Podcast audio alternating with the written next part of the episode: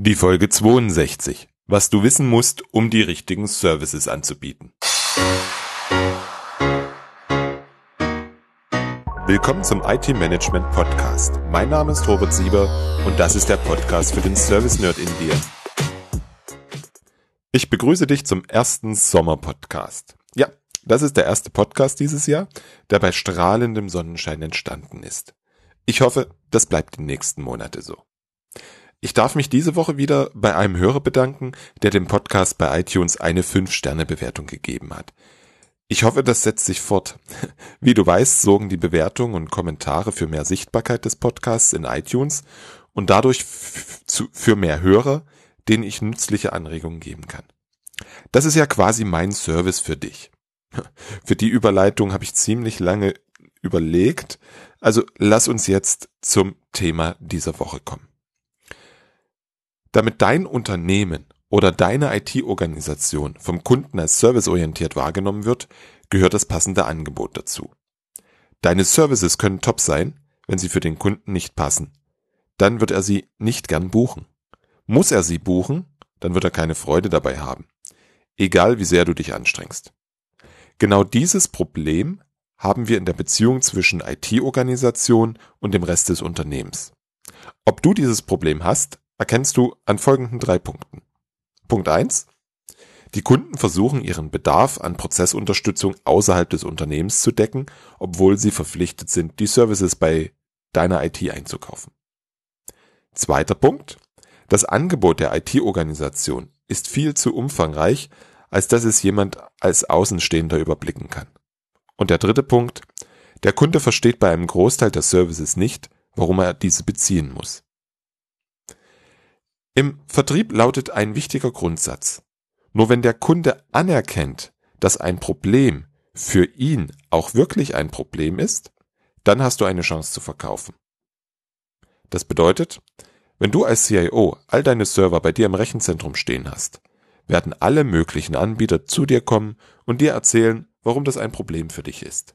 Sie werden dir erzählen, dass die RZ-Fläche, Strom, Klima und so weiter viel zu teuer sind. Die Verfügbarkeit in der Cloud wesentlich höher ist. In der Cloud rund um die Uhr jemand da ist, der den Betrieb und Support sicherstellt.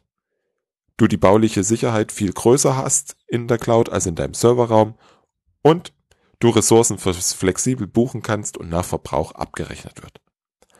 Das alles ist wahrscheinlich richtig.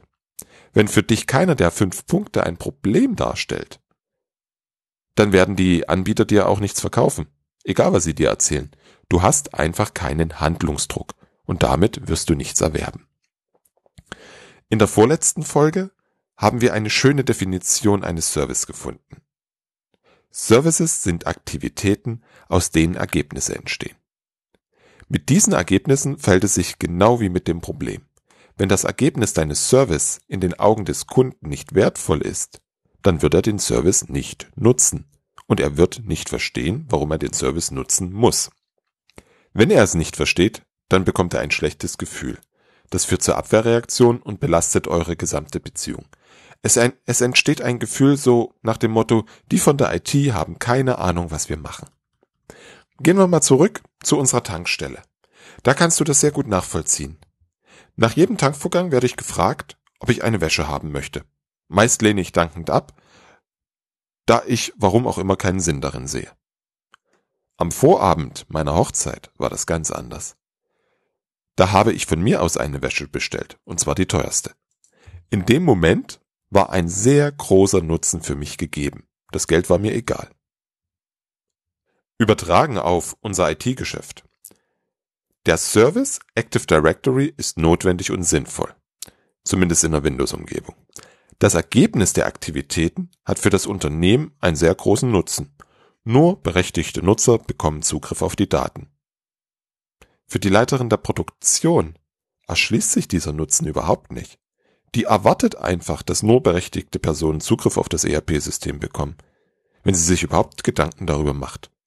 Denn das ist nicht ihre Aufgabe, darüber braucht sie sich keine Gedanken machen. Und so geht es mit einer großen Anzahl der Positionen des heute üblichen Servicekatalogs. Die Kunden erkennen für sich und ihre Abläufe keinen Nutzen. Hm, mal kurz eine Pause. Zur heutigen Folge wurde ich durch ein Mitglied der Service Nerds Bibliothek inspiriert. Wenn du dich für die kostenfreie Bibliothek unter www.servicenerds.de anmeldest, dann bekommst du unten links ein kleines Pop-up mit einer Frage. Ich frage dich nach deiner momentan größten Herausforderung. Dazu schrieb dieses Mitglied, die Summe unserer Leistung in sinnvolle Services bündeln.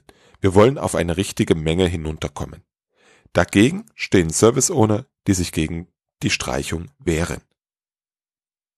Darauf versuche ich heute eine Antwort zu geben. Ich hoffe, meine Aktivitäten erzielen das gewünschte Ergebnis. Auf jeden Fall gebe ich dir einige Anregungen für den Frühjahrsputz in deinem Service. Der Fragende geht mit sinnvolle Services schon genau in die richtige Richtung. Services mit einem Ergebnis, welches für den Kunden wertvoll ist. Das ist auf jeden Fall der richtige Ansatz. Nun darfst du die Richtung ändern.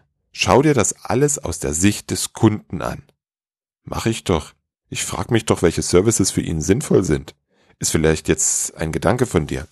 Hm, wenn ich schaue, welche meiner Services für den Kunden sinnvoll sind, dann kommt der Antrieb aus der Anbietersicht. Ich habe 124 Services definiert und nun muss ich entscheiden, welche davon ich in den Servicekatalog packe, damit der Kunde so zufrieden ist. Das legt einen ganz bestimmten Schwerpunkt. Dieser liegt hier. Wie kann ich mein Produkt so verpacken, dass der Kunde kauft? Oder in Eitel ausgedrückt, was sind meine Customer-Facing Services? Ich möchte, dass du den anderen Weg wählst.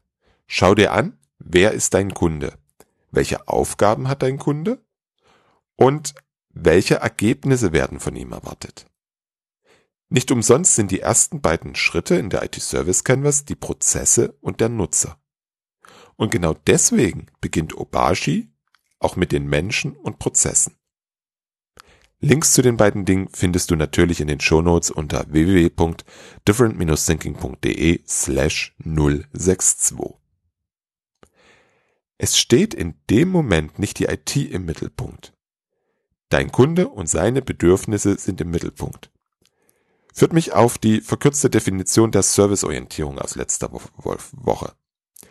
Geistige Ausrichtung auf das Dienen. Das Dienen beginnt schon ganz am Anfang. Es beginnt in dem Moment, in dem du dich entscheidest, Services anzubieten. Hm, ich weiß, das klingt immer ganz einfach, wenn ich das hier im Podcast erzähle ist es nicht.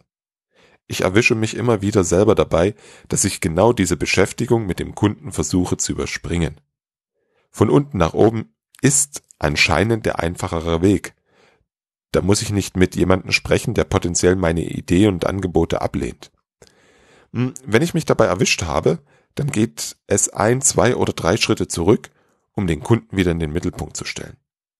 Das gleiche möchte ich dir ans Herz legen. Du wirst viel erfolgreicher sein, wenn deine Services genau die Ergebnisse liefern, die dein Kunden nutzen. Das führt wiederum zur Anerkennung deinerseits, deiner IT-Organisation, als Partner auf Augenhöhe. Und dort müssen wir als IT hin. IT wird Kernbestandteil vieler zukünftiger Geschäftsmodelle sein. Dazu braucht es den Partner auf Augenhöhe. Deinen Kunden lernst du im Detail am besten kennen, wenn du dich mit seinen Prozessen auseinandersetzt. Für das Institut für digitale Transformation habe ich ein E-Book mit dem Titel Der CIO als Prozessberater geschrieben. Es richtet sich an dich als IT-Leiter, CIO oder Verantwortlicher in der internen IT-IT-Service-Organisation, wenn du es satt hast, folgende beispielhafte Sätze zu hören. Wir haben eine Software gekauft, die muss nur noch installiert werden.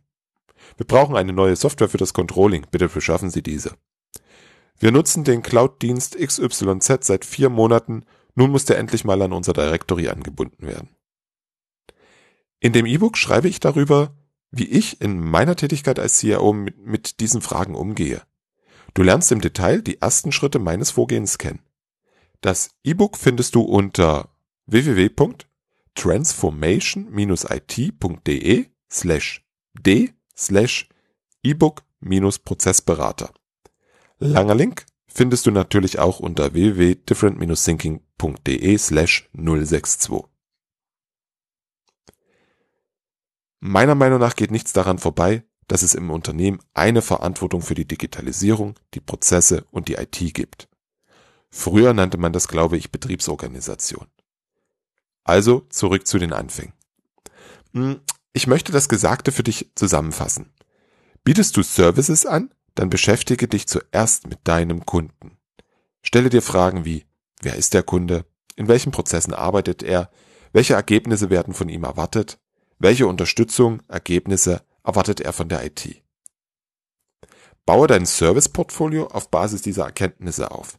Biete nur Services an, die dem Kunden die gewünschten Ergebnisse liefern, also einen Nutzen haben.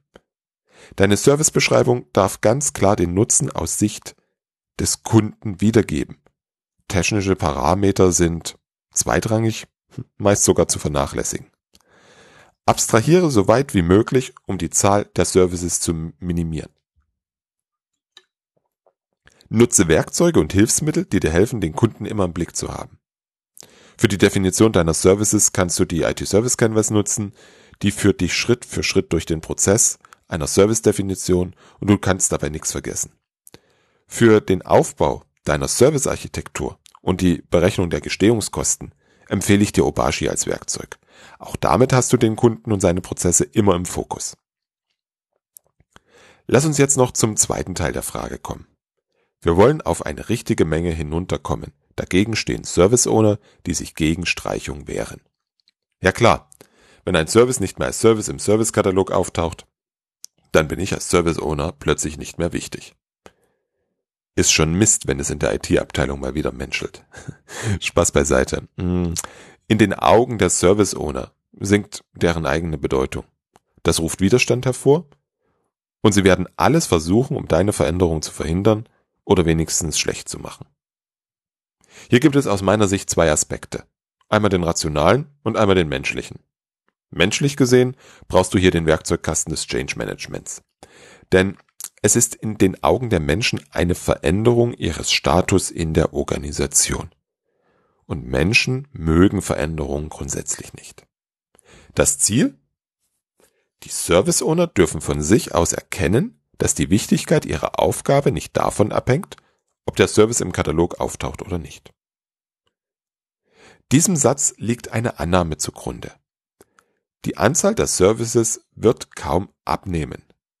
Der Service Active Directory wird zwar nicht mehr in deinem Servicekatalog auftauchen, ihn wird es aber auf jeden Fall weiter als Service geben.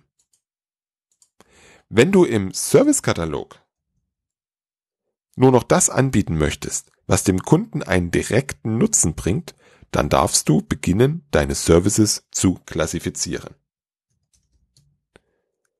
Services, die im Katalog stehen und Services, die nicht im Katalog stehen. Klingt einfach, oder? Auch wenn ein Service nicht mehr im Katalog steht, ist er immer noch ein Service. Diesen Gedankenschluss, dass nur das ein Service ist, was im Katalog steht, darfst du unbedingt vermeiden. Nicht nur, weil die Service Owner sonst Probleme machen. Denn das widerspricht zu 100% dem, was ich unter einer Servicearchitektur verstehe.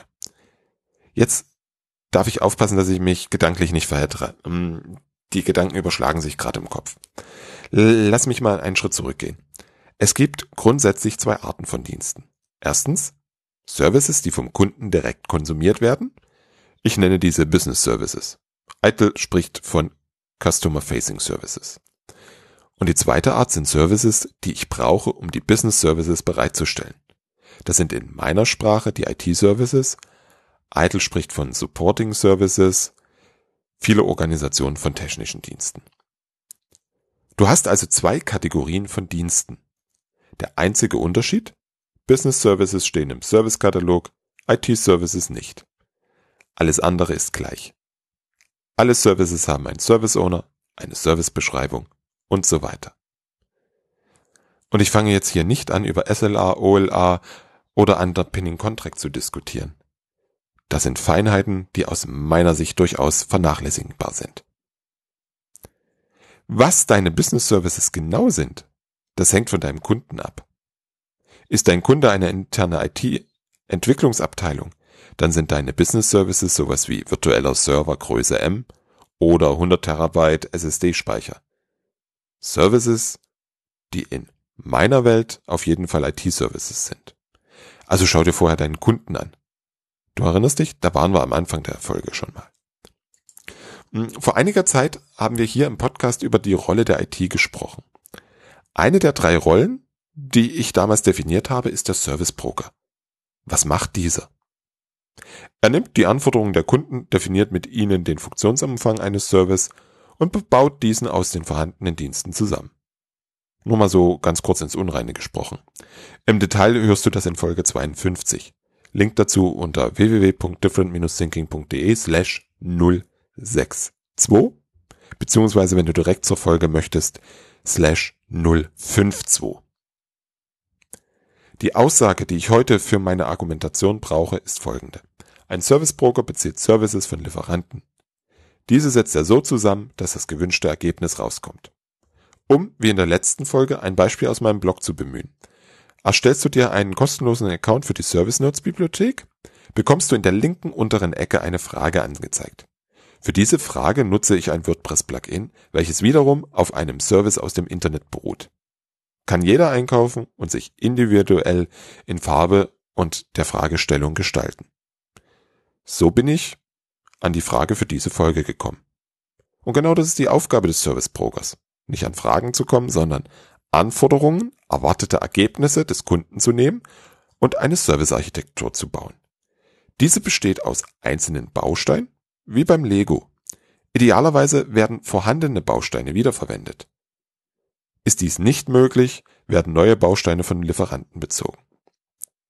Die Bausteine sind standardisiert die Art und Weise, wie du als Service Broker diese miteinander verknüpfst und konfigurierst, die führen dann zu deinem vom Kunden gewünschten Ergebnis. So. Und jetzt, einer dieser Lieferanten kann natürlich deine eigene interne IT sein.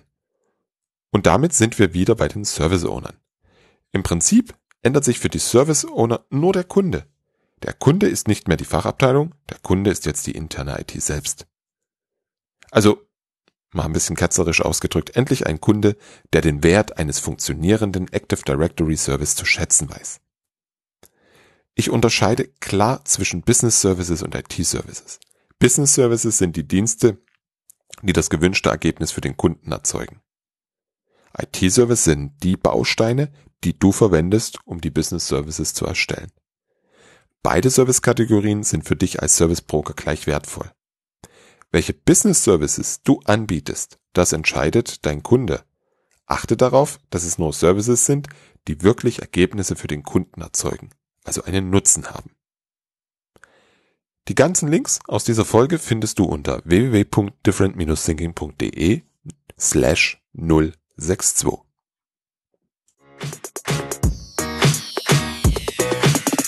Ich danke dir fürs Zuhören und freue mich, wenn du das nächste Mal wieder reinhörst.